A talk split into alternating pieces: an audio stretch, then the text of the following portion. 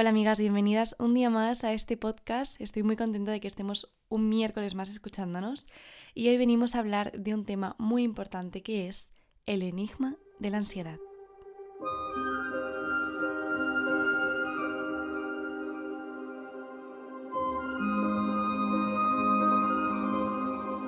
Hoy tengo aquí a dos invitadas que yo quería traer porque mm, quería hablar de salud mental y quería hablar de ansiedad, que ya hemos hablado en otras ocasiones, pero yo siempre he hablado de esto desde mi experiencia y mm, aunque la experiencia yo creo que da mucho conocimiento, mm, creo que es importante hablar siempre, teniendo unos, unos estudios y una experiencia que, que, no sea únicamente por haberlo sufrido, sino por haber trabajado con ello. Entonces, yo además siempre mm, que me escribís os digo que yo no os puedo ayudar porque, porque yo no soy profesional de, de esto, entonces no, es que no es mi papel pero sí que es verdad que creo que el tema de la ansiedad, el desconocerlo, puede generar mucho miedo y yo siempre tengo en mente que no todo el mundo puede permitirse, no puede acceder a, una terapia. Entonces, por eso consideraba que era importante crear un espacio en donde bueno, pues podíamos hablar un poco de esto y que quizás eh, ciertas eh, reflexiones o cosas que se hablen aquí pues podáis implementarlas en vuestro día a día y sobre todo eso, quitar como el tabú de la ansiedad y poder desmontarla un poco para ver mm, de dónde viene, qué es realmente y que cuando una lo esté experimentando en casa se pueda acordar de, esto y, pueda servirle para pues calmarse o simplemente entenderse un poco más a, sí misma. Así que bueno, em, pues que se presenten ellas mejor. Mm, yo soy Sonia Fernández y soy psicóloga. He hecho muchas cosas en la vida porque ya soy pues bastante más mayor que Aloma, obviamente, mucho más. Y, pero bueno, en estos momentos eh, pues tengo mi consulta, me dedico a la práctica privada, superviso a otros compañeros de, profesión y eso es lo que puedo contar, creo, básicamente de mí. ¿Está bien así, mi presentación? Bueno.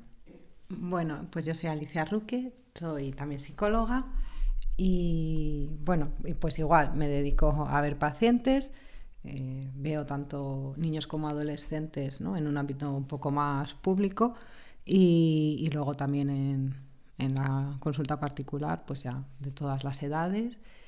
Y bueno, pues la verdad que cuando ¿no? Eh, nos lo propusisteis, mm, me pareció un tema muy interesante y que la verdad que es una ayuda, ¿no? Lo estábamos diciendo para nosotras también organizar eh, sí, o sea, el pues hecho de que nos este hicieses la propuesta nos ha ayudado a, bueno, a, reflexionar, a ordenar, ¿no? a pararnos a pensar qué estamos viendo últimamente, ¿no? y cada vez más. Y nos, bueno, para nosotras es una oportunidad para eso, además poder, poder entender más qué estamos viendo, qué tienen en común, dentro de que cada caso es particular, obviamente, y eso lo podemos subrayar ya desde ahora, que, como que, pero qué cosas sí que hemos podido ver en común de esta ansiedad que hoy en día ya es pandemia, ¿no? Sí, sí. Entonces, la primera pregunta por la que podemos empezar, que es, ¿qué es realmente la ansiedad? Esa es la pregunta. Claro. Es la pregunta porque quizás se responda de una forma un poco tramposa, pero es que, ¿qué no es la ansiedad? Para empezar a entender algo. La ansiedad no es una enfermedad, si enfermedad la entendemos algo como la diabetes o el colesterol, ¿no? que es algo eh, que responde a un fallo orgánico eh, bueno, que, puede ser estudiado y objetivado y hay desde fuera un médico que puede eh, ¿no? diagnosticarlo y por tanto medicar o, ¿no? o intervenir. La psicología viene mucho más de la filosofía que, que del mundo de, sanitario, pero bueno, en la evolución y en estos tiempos que corren, al acercarse y la psicología al tratar de objetivar los fenómenos y encontrar términos con los que entenderse entre los profesionales y, bueno, y asegurarse un lugar dentro de la ciencia, de algún modo eh, también la psiquiatría, ¿no? que, es, eh, que, eso sí, ¿no? Es, viene de la medicina, o son médicos, eh, el hecho es que al, ser tratado por, médicos, psiquiatras y, psicólogos, se tiende a pensar que es una enfermedad. Entonces, lo que es muy importante entender es que no es una enfermedad y que los fármacos van a tratar síntomas, pero esos fármacos no curan la enfermedad porque no es una enfermedad. Eso de entrada yo creo que es muy importante tenerlo claro. Entonces, dicho esto, yo creo que es importante una distinción que es, eh, es la, o sea, decir, qué es la angustia y qué es la ansiedad, que son dos cosas distintas. Eh, la angustia tiene que ver con estar vivo y la angustia tiene que ver con que el ser humano eh, llega a este mundo inmaduro, absolutamente necesitado de, otro, de otra, para su desarrollo. Y cada cual se angustia a su manera. Es decir, es, mm. única la forma en la que cada persona se, se, angustia y las razones de su angustia, podríamos decir. Y luego está la ansiedad, que la ansiedad es un conjunto de síntomas que, los sujetos expresan y muchos de carácter físico, palpitaciones, sensación de ahogo, dolor en el pecho, pero también los pensamientos que se llaman intrusivos, por ejemplo, que esto es una cosa muy curiosa, es un término muy curioso, que a un pensamiento propio se le llama intrusivo, como si hubiese venido ¿no? de, la casa del vecino y, hubiese, ¿no? entrado en tu cabeza. es decir, el pensamiento es propio entiendo la idea de intrusivo en el sentido que perturba mucho. Son pensamientos... Eh, Con dificultad para pararlos para o abordarlos, ¿no? Eso es, ¿no? Mm. Entonces, bueno, todo ese territorio es el territorio de la ansiedad.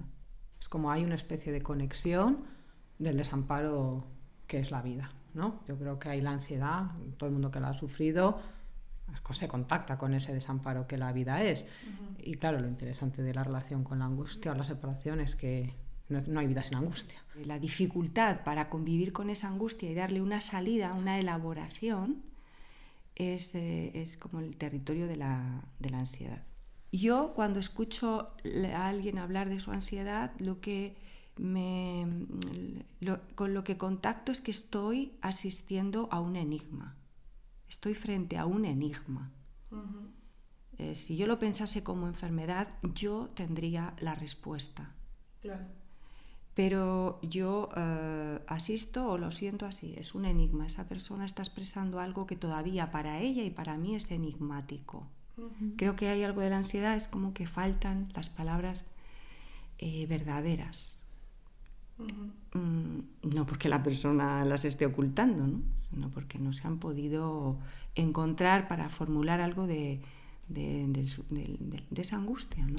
que yo creo que también ahí tiene que ver cuando tú no puedes contactar bien con lo que te está sucediendo, no puedes entender lo que te está pasando, em, el cuerpo entra como en una especie de, alerta de hay algo que está pasando, hay algo muy malo que está sucediendo, como no sabemos ponerle las palabras, como no sabemos qué es, qué es realmente, creo que el cuerpo tiene, eh, por pura supervivencia, em, esta reacción eh, que es como que nos pone, pues eso, alerta de, em, como hablábamos antes de que lo desconocido da mucho más miedo que lo, que podemos conocer, por mucho que la situación sea igual, ¿no? Pero cuando estamos viviendo una situación y nosotras sabemos, por muy dura que sea, cómo responder a eso, o entendemos nuestra angustia y sabemos cómo gestionarlo, el, el miedo disminuye, pero cuando nos encontramos en una situación en donde em, ni siquiera entendemos por qué estamos eh, tan asustadas, el miedo aumenta porque ya no es solo eh, lo angustioso de, esa situación, sino lo angustioso de no sé qué me está pasando. Y como no sé qué me está pasando, creo que nuestro pensamiento más eh, quizás grande es pues me, tengo que estar, me, debo estar muriendo. Muchas veces lo que vemos es que son chicas eh, que se han hecho mucho cargo, han estado muy pendientes de pequeña, pues yo qué sé, de cómo están sus padres, si están bien, si no, su entorno familiar, ser muy buenas hijas. Responsables, estudiosas, ¿no? Bueno, eh, pues, eh, pues, casi muy, como decir, más en la vida de los otros, ¿no? que en la propia. Y también vemos mucho de eso, que casi que la vida no te pertenece, ¿no? Yo veo muchas veces una sensación de eh, tengo X edad, estoy aquí, casi no sé ni cómo he llegado hasta aquí.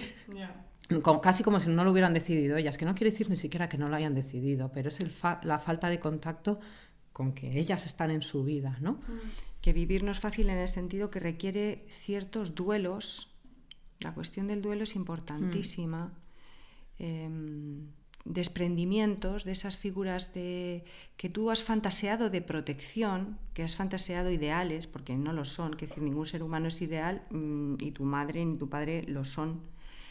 Pero el niño desde pequeño tiene que fantasear para no, para no angustiarse, que, que está en manos de, bueno, de, de dos superhéroes, o tres, o uno, quiero decir, me da igual cuánto, de, si son padres, madres, una madre sola, me da igual, quiero decir que la figura de protección se idealiza mucho inicialmente en la infancia y, después de eso hay que desprenderse y hay que también hacer el duelo del cuerpo, del cuerpo infantil em, con unas huellas ¿no? determinadas de, de, los cuidados, ¿no? de cómo he sido cuidado, de cuidada. Eh, hay, que, hay, que, hacer eh, un duelo ¿no? que llamamos infantil, pero que nos lleva toda la vida, que es ese proceso de desprendimiento y la salida de, de, esa idealización, de esa idea, podríamos decir, de que estamos asistidos, asistidas por otro, otra, em, y eso nos asegura la vida, vamos a decir. ¿no? Entonces, ese tránsito, como dice Alicia, vamos a decir, hacia la vida adulta, ese crecimiento requiere de un duelo que a veces se atasca. Hay algo ahí mm, atascado. Y hay eh, eso, hay una falta de, a veces encontramos una falta de conexión, mm, no, no, del lado del pensamiento, sino más del sentir, la experiencia de eh, quién es uno. ¿no? Y bueno, son, son procesos complejos, la verdad que todo esto es difícil, digamos, de explicar. Eh, lo que pasa es que yo tengo la impresión de que las personas, las chicas que nos puedan escuchar y que hayan sufrido ansiedad, yo creo que pueden entender de qué estamos hablando. A lo mejor otros colegas no nos entienden o no están de acuerdo, que es, bueno, que, es una opción y, totalmente legítima, con esta visión, porque esto también es otra cosa, que decir, la psicología, bueno, eh, no, es un, no es un todo. ¿no? Entonces, bueno, puede haber incluso colegas que no, que no estén ni de acuerdo, pero creo que las chicas que puedan escucharnos y hayan sufrido eh, episodios de ansiedad, pueden entender bien esto del duelo, del crecimiento, esta sensación de la que a veces hablan de irrealidad, ¿no? que esto es una cosa muy curiosa, que es un poco esto que decía Alicia, es como vivir una vida eh, que no es propia, no saber qué hace uno sentado de repente en una silla, porque ¿no? Como si tú, eso, estás de Erasmus, mm, que, mm, como si alguien te hubiese soltado allí desde un globo y te hubieses caído en, un piso compartido, en fin. Mm, eh, que es importante la idea de que esto, eh, para poder escuchar la, ansiedad como cualquier cosa, esto es caso a caso. yo sí que insistiría mucho en la idea de que, ojo con el tema de las recetas, ojo con la idea de que existen soluciones rápidas, 10 sesiones y cúrate de tu ansiedad. En relación también a lo que decías de hacerse cargo, como precisamente no tiene que ver con la vaguería ni con, ¿no? Como que lo hagan por mí porque a mí no me apetece, ¿no? que no es eso ni mucho menos. Claro, hay, también veíamos ¿no? como mucha desacreditación, mucha, no sé, no sé si en la calle se podría llamar como la autoestima baja, no lo sé, pero algo de de no verse, de no creerse una que tenga recursos para afrontar su vida, estar casi súper convencido de que la única persona que tiene recursos para afrontar su vida o lo que le está pasando es el de enfrente, ¿no? El deseo sería, claro, ¿cómo explicar el deseo? Porque mm, el deseo no es quiero un, abrigo o me lo compro, ¿no? El deseo es eh, quiero vivir y no sé cómo, mm. ¿no? Y nadie, nadie sabe cómo vivir, ¿no? Y nos vamos orientando y vamos en el día a día creando una vida que no viene dada ni viene, ¿no? Pues esto, como no hay un instinto que nos diga cómo tenemos que vivir, eh, pues bueno, tenemos ciertas estrategias biológicas de, defensa, de supervivencia, pero fundamentalmente la vida es un acto de decisión y de creación. Entonces, eh, el deseo es un territorio muy conflictivo muy conflictivo.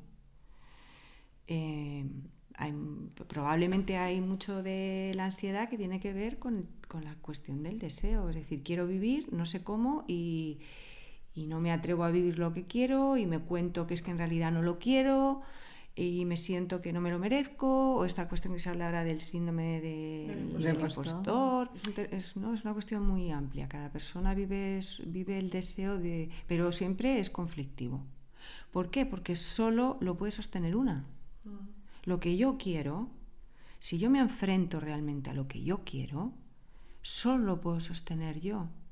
Solo puedo dar cuentas de ello yo. Eh, eso es decir que mi vida me pertenece que no estoy en deuda con mis padres, que no estoy en deuda con quien sea, ¿no? Eh, que tampoco el otro está en deuda conmigo, con lo cual tampoco le puedo yo ahí a ir a reclamar, oye, dame una vida más fácil, oye, dime no sé qué. A fin de cuentas, tú te, acompañas ¿no? de otras personas, pero, pero tú tienes que responder de tu propia vida.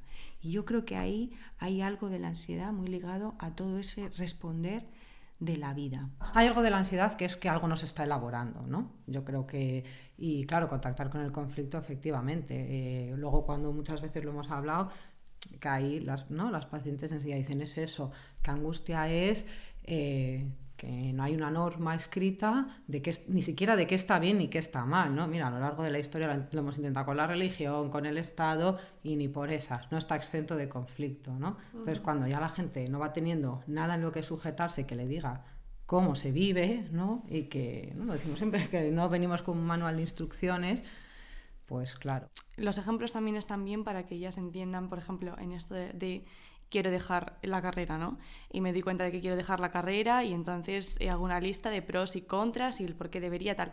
Y ahí una está entendiendo su conflicto y puede estar angustiada, puede estar agobiada, puede estar estresada, que eso todo em, viene del conflicto y sabemos por qué estamos estresadas, sabemos por qué eh, estamos angustiadas, tristes, eh, lo que sea. Cuando pasa la ansiedad, creo yo, em, es cuando de repente eh, tú no te quieres levantar de la cama. Eh, o estás yendo a clase y no, no, llegas a clase porque te da un ataque de ansiedad en el bus. Y, no sabes por qué. No sabes por qué de repente no, eso, no te puedes levantar, estás eh, triste. Ahí eso, eso es la ansiedad. Porque lo que te está pasando es que quieres dejar la carrera, pero no sabes que quieres dejar la carrera, porque no te estás pudiendo enterar porque te niegas a enterarte o porque estás teniendo dificultades para llegar a esa conclusión, por lo que sea. Pero la cosa es ahí es que no te estás enterando de cuál es tu conflicto. Cuando hablamos del conflicto nos referimos a esto. Eh, mm, es decir, los conflictos en la vida siempre te van a generar eh, momentos eh, difíciles y momentos de, estrés, de tristeza, lo que sea, ¿no? la ansiedad será cuando... Esto estoy resumiendo lo que vosotras habéis dicho, pero más he basado en el ejemplo, pero bueno. Eh, sí, sí, sí, pero sí, eso, que, la ansiedad se da cuando no eres capaz de, mm, ver que, quieres dejar la carrera, que quieres a lo mejor dejar una relación, eh, que... Em, entonces, creo que además hay muchas veces que es como mm, eh, nosotras mismas, como estamos teniendo muchas dificultades para entender nuestro conflicto, mandamos un mensaje a nuestras amigas, hoy no voy, que estoy con ansiedad. Y no hay más profundidad a partir de eso. Es como, ah, vale, pues está con ansiedad, pues entonces no viene a clase, ¿no? Eh, la cosa es que además esto es algo que mis amigas y yo siempre eh, hablamos, ¿no? De es como, hoy no voy, estoy con ansiedad, vale, pero ¿por qué? O sea, quiero decir, entiendo que ahora mismo tus síntomas eh, mm, te, obliguen o em, tú tengas la necesidad de quedarte en casa. Eh, ahora, eso no es un porqué. Hay otro porqué que es a lo que tenemos que llegar, ¿no? Em, y a esto voy también a cuando eh, que hay mucha desesperación en qué hago. Vale, me parece estupendo todo esto, ¿no? Pero yo estoy, o sea, yo tengo ansiedad, ¿qué hago aquí, no?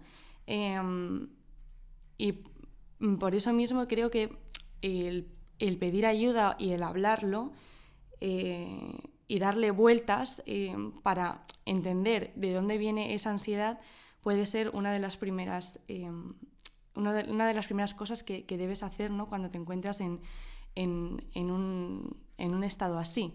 El hablarlo, el, indagar, el, y no el simplemente como refugiarte en estoy sufriendo ansiedad y por lo tanto, em, pues eso, no, ya está, ¿no? No, no, voy, no, voy, a, no voy a este sitio, no, no contesto a los mensajes, no pues que hay, ahí mucho, mucho más, no quedarte en el síntoma, sino ver dónde, qué está pasando realmente.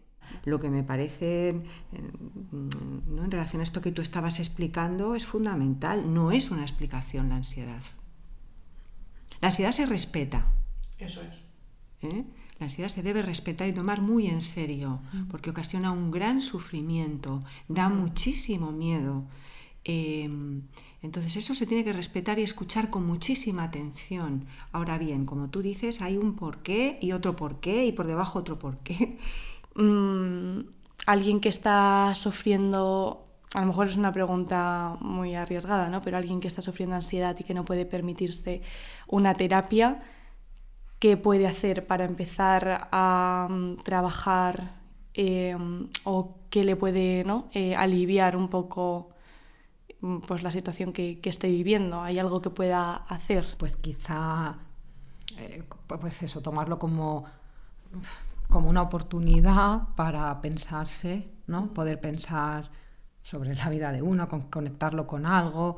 Eh, como sola puede ser muy difícil, además también lo hablábamos un día, que hasta puede ser un grito de soledad y de búsqueda de alguien, pues lo que tú has comentado de ¿no? ese grupo de amigas que te he visualizado diciendo, pero a ver qué te ha pasado, pues eso ya es un recurso buenísimo porque te hacen una pregunta que te devuelve a ti mm. Eh, y que te hace que puedas organizar, ¿no? Como lo que se siente en la ansiedad además es como el mundo desorganizadísimo, ¿no? Como de, habla, la mm. gente habla de mucho desorden, mm. es como algo que, que, una amiga te haga una pregunta de ¿pero qué te ha pasado a ti? Es como un inicio de encontrar esas palabras para empezar a por lo menos organizar y darle un sentido y eso yo creo que de primeras puede contener eso tan horrible de que es la ansiedad.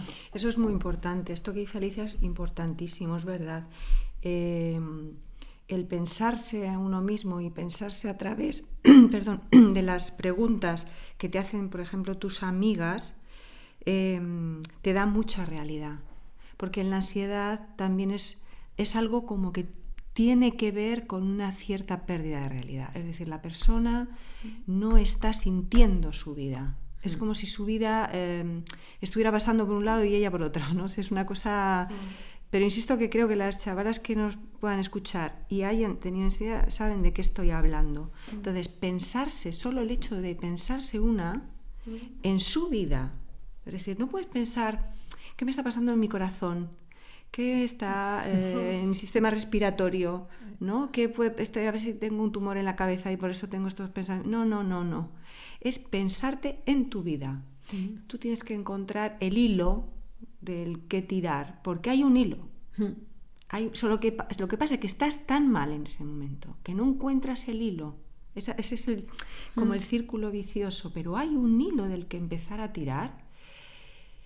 Y luego después la madeja será más, más estará más embrarullada, será más gorda, será más pequeña, pero hay un hilo. Y las amigas son muy importantes. Buscar, a, buscar al otro, buscar a la amiga, buscar... Eh, ver, te da mucha realidad. Es, ah, mira, eh, aquí me reconozco. ¿no? En, este espacio, con estas chicas que forman parte de mi vida, que las he conocido aquí, que las todo eso es muy importante. Y sí, los tiempos que corren son difíciles para, para pedir ayuda profesional Em, y además ni siquiera es un problema económico. Eh, yo lo que escucho a veces es gente que ha, pasado por, por más de un terapeuta mm. y ha estado bastante desorientado un tiempo y dando tumbos. Y eso es un tiempo mm, durísimo, mm. durísimo. O sea, además tener la expectativa y no que nadie te ayude y todo eso además incrementa como la idea de que tu problema es muy gordo e irresoluble, ¿no? Entonces, ¿qué pueden hacer? Sí, hablar y pensarse, pensarse en la vida, en una vida que te pertenece. Por suerte, te pertenece. porque a veces creemos que el que nos pertenezca a la vida y tengamos que hacernos cargo de ella es el escenario de, de la indefensión. Y es al contrario, es la gran oportunidad. El crecimiento es la gran oportunidad. La salida de la dependencia es la gran oportunidad. Entonces hay que empezar a pensarse también desde ahí. ¿Por qué yo tengo miedo a la salida de mi dependencia, de, mi separación? ¿Dónde está el conflicto? ¿Y por qué no lo estoy pudiendo vivir como la oportunidad ¿no? de desarrollar mi vida como a mí me dé la gana? Hay veces, como decir, que a lo mejor se, puedan entregar a confiar, porque la ansiedad es que irrumpe tanto que casi en la sesión lo único que quieren hablar es de la ansiedad en sí misma, ¿no? Mm. Y, y, pues yo qué sé, si empiezan a tener muchos miedos, ¿no? Pero eh, ahora miedo a coger el metro, ahora miedo a que me tengo que ir por el trabajo a un viaje a no sé dónde, entonces... Eh, a veces esto interrumpe tanto que no que a lo mejor al principio no entienden, luego suelen entrar, no hay ningún problema, que no entienden por qué de repente te pones a hablarles de la vida, ¿no? Mm. De su vida, de quiénes son. Eh, claro, querer averiguar quiénes son. Bueno, pues vamos a terminar el capítulo de hoy aquí. Yo espero de corazón que esto os haya servido. Yo creo que es un capítulo para coger boli y papel y para escuchárselo varias veces. Y creo que es un capítulo para escucharlo cuando tienes precisamente ansiedad, ¿no? Eh, estos días que, que, estás en la cama, eh, la, eh, la, solución no es desconectar, la solución no es verte 15 series seguidas y no pensarte y decir, bueno, mañana será otro día. Mm, hay veces que sí, pero creo que aquí lo importante es eh, asumir, ¿no? De que, vale, me está pasando algo, no sé de dónde viene, voy a prestarle atención y a lo mejor si hoy es el día, hoy es el día para quedarme en la cama, pero si hoy es el día para quedarme en la cama porque lo único que quiero hacer es pensar qué me está pasando. Y voy a dedicarme el día, de esto que yo muchas veces lo digo, ¿no? De daros vuestro espacio, daros vuestros momentos, eh, priorizaros, pero priorizarse no significa eh, ponerse una mascarilla, eh, tirarse en la cama y verse una serie y no hacer otra cosa durante el día. Priorizarse significa que si te vas a pasar el día en casa porque tú has decidido que necesitas un tiempo para ti, es porque es un tiempo para pensarte. Entonces, mm, busca las respuestas. Si vas a estar el día en casa, busca respuestas. Dedícate ese tiempo a escucharte eh, podcast, a reflexionar, a, leer, a... Bueno, eh, siempre viene bien escuchar, incluso escuchar otros podcasts que contradigan quizás algunas cosas que hemos dicho aquí, ¿no? Pero eh, una tiene que, encontrar qué, encaja más con ella y qué le resuena más, pero para eso es necesario escucharse. Entonces, bueno, yo espero que este podcast por lo menos sirva para eso, para para aprender a escucharnos un poco más y a entendernos un poco más y, y oye, pues que si yo veo que os gusta y que podemos estirar un poco más este tema, pues yo siempre dispuesta a hacer más capítulos y siempre además que sea pues de la mano de gente que, que sabe. Mm, yo siempre puedo hablar de la, de la, experiencia, pero hay un, yo tengo un límite, ¿no? Y aquí es donde pues entréis vosotras. Así que bueno, daros las gracias, eh, creo que es muy importante. Así que, bueno, si queréis añadir algo más y si no, pues decir adiós y ya estaría. Pues nada, que gracias. Claro, ¿qué más vamos a añadir después de todo lo que acabas de, decir? Vamos, el broche lo pones tú. Sí, sí, sí. Pues ya estaría entonces. Adiós, adiós.